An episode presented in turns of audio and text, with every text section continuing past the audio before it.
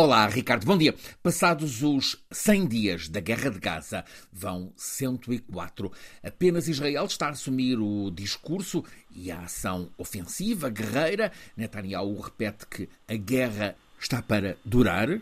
Fora de Israel, a declaração generalizada é de evitar a escalada armada, mas o que a realidade destes últimos dias mostra é que há neste momento mais três países grandes em operações militares de ataque: Estados Unidos, Reino Unido e agora também o Irão, e que também há mais cinco países onde estão a chegar estilhaços da guerra. São o Líbano, o Iémen e agora também a Síria, o Iraque, no caso o Kurdistão, e também um país instável, mas com capacidade nuclear, o Paquistão. Todas as ações de ataque militar estão a ser justificadas pelos autores como de legítima defesa, de retaliação ou para evitar posteriores ataques por parte do inimigo. Neste caso, não dá para matizar e dizer adversário, é mesmo inimigo. A guerra já se expande para lá dos mil quilómetros de Gaza, envolve potências e parece evidente que há risco de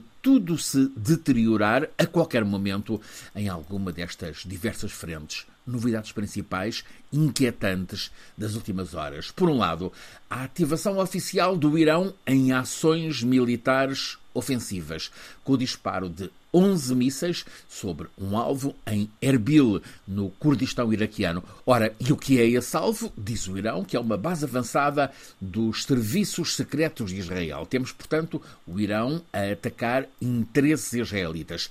Também o Irão a lançar, neste caso, quatro mísseis sobre um alvo em Idlib, no noroeste da Síria. Aqui o alvo é outro, é uma base jihadista. Ainda da parte do Irão, ataque com mísseis e drones a outras duas bases jihadistas, estas em território do Paquistão.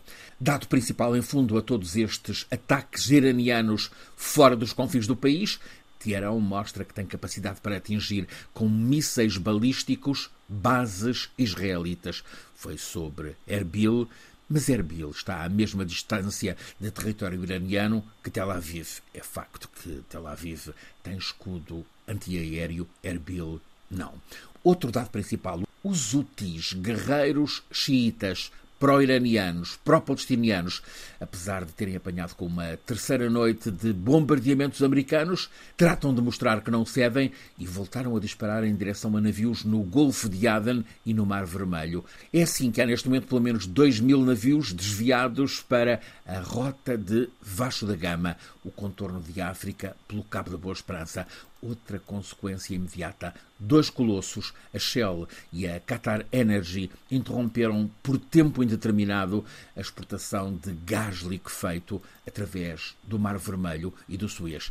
Pela mesma razão, a Volvo tem hoje fechada a fábrica com 7 mil trabalhadores em Gand, na Bélgica, parada por falta de componentes, o mesmo com a da Tesla, na Alemanha. Questão que fica no ar.